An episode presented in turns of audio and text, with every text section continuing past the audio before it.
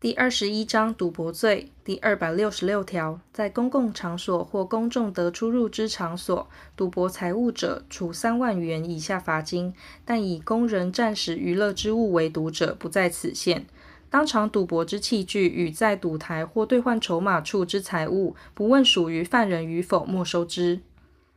第二百六十八条，意图营利、攻击赌博场所或聚众赌博者，处三年以下有期徒刑，得并科九万元以下罚金。第二百六十九条，意图营利、办理有奖储蓄或未经政府允许而发行彩票者，处一年以下有期徒刑或拘役，得并科九万元以下罚金。